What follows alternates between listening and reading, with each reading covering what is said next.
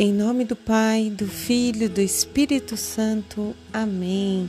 Sejam bem-vindos ao Café com o Senhor.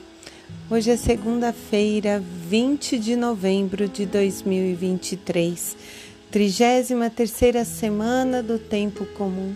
Eu sou Grazi Zamboni, com você quero meditar as palavras do Senhor.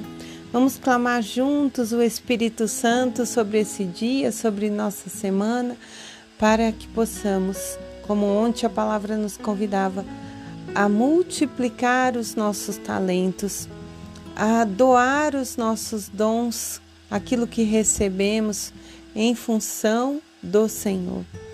Que o Senhor trabalhe em nós as virtudes para que possamos compreender aquilo que Ele quer de cada um de nós. Muito obrigada, Senhor, pela Sua presença, pela Sua companhia. E meus irmãos, hoje nós em muitas cidades do nosso país nós temos o feriado da consciência negra. E nesse dia que nós nos fazemos solidários com os que lutam para superar barreiras, e, e é muito triste isso, porque essas barreiras foram construídas e são ainda hoje entre nós por nós mesmos porque hoje o próprio Senhor, né, Jesus Cristo, nos seus evangelhos, ele diz que não há separação, ele veio para todas as raças, para todas as cores e culturas. Então, nós, como cristãos, temos que construir pontes, derrubar barreiras. Não podemos olhar para o outro com indiferença. E hoje, meus irmãos, a leitura de 1 Macabeus, capítulo 1. Nessa leitura do livro de Macabeus, nós vemos o quanto o povo está perdido. Eles se rendem à idolatria, renunciam à lei, ao sagrado, que é o Senhor, para viver a profanação, a cultura dos gregos, que tinha o nome de helenos, os sucessores de Alexandre Magno, que por volta de 170 anos antes de Cristo reprimiram e perseguiram aos judeus as tradições, e eles usavam de uma crueldade para os que perseveravam na lei. Então muitos morreram por não queimarem seus livros sagrados, por não comerem os alimentos que eram considerados impuros, que mantiveram-se na tradição, foram mártires daquele tempo. E hoje nós não vivemos uma cultura tão diferente do que se passou naquele 170 anos antes de Cristo.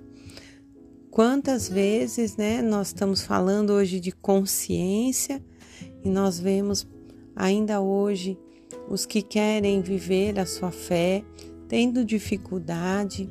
Então, a, a consciência ela tem que abranger o todo, né? Nós temos que respeitar a todos, mas também precisamos ser respeitados. Eu tenho direito em expressar a minha fé, a minha opinião, a minha tradição, mas muitas vezes querem nos sufocar e aí as guerras continuam, a paz não se alcança por conta desses muros que vão sendo construídos. E o salmista no Salmo 118 vai dizer: Vivificai-me, ó Senhor, e guardai-me em vossa aliança. Liberta-me da opressão, da calúnia, para que eu possa observar os vossos preceitos. Então nós vemos hoje quanto é difícil, né? Muitas vezes trilharmos o caminho do Senhor. Somos caluniados, somos perseguidos ainda hoje. Quando nós deveríamos, né, estar realmente, como eu disse no início, construindo pontes, deixando com que o Espírito Santo nos conduza a viver a verdade que é o caminho que Jesus nos convida a seguir. Mas aí as pessoas vêm com outras questões ideológicas querendo reformular a palavra do Senhor. E a palavra do Senhor ela é viva, ela é eficaz, ela é atual, mas o Espírito fala na atualidade, mas a palavra não muda. Então nós temos que ter um coração aberto e pedir sabedoria diariamente para compreender. Porque o próprio Jesus vai dizer que muitos não vão compreender o que ele está dizendo. É claro que quando ele diz lá, é, olho por olho, né? Arranque a mão, não é isso, não é isso. Então nós temos que ter a sabedoria de compreender o que o Espírito está dizendo, mas a palavra não muda. E a leitura hoje do Evangelho de São Lucas, no capítulo 18, versículos do 35 ao 43, diz que Jesus estava se aproximando de Jericó e havia um cego sentado à beira do caminho. E esse cego pedia esmolas, mas ouvindo o barulho da multidão que passava, ele pergunta o que era. E disseram que era Jesus de Nazaré que estava passando. Então ele gritou: Jesus, filho de Davi, tem pena de mim. Olha, aí nós já temos esse cego. Ele estava ali pedindo dinheiro, pedindo esmola para o seu sustento. Mas ele pede para Jesus: tem pena de mim e reconhece: és o filho de Davi, que é o Messias, que é o prometido. Então já, já é muito bonito o reconhecimento que o cego tem. Aí Jesus então está passando e ele continua a gritar ainda mais alto: Tem pena de mim. Jesus parou e ordenou que o trouxessem até junto dele. Quando ele chegou, Jesus perguntou: O que queres que eu faça? E ele respondeu: Senhor, que eu recupere a vista.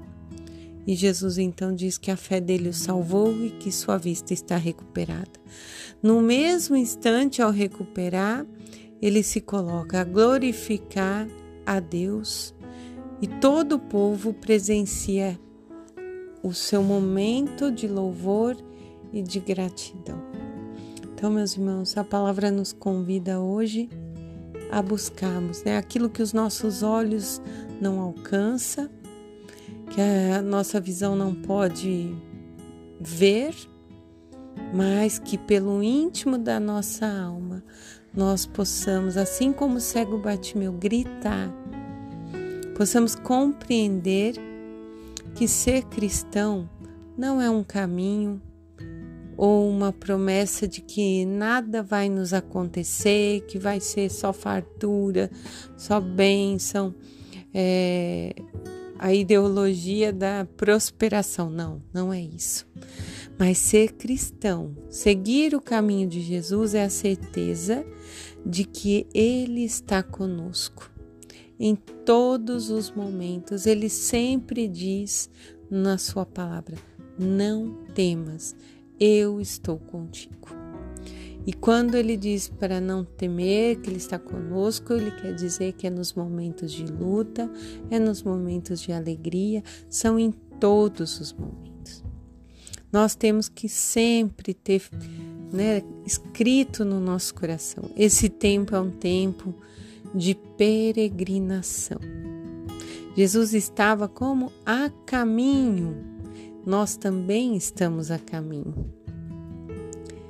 E Ele quer que nós sejamos, assim como os discípulos foram, verdadeiros e destemidos.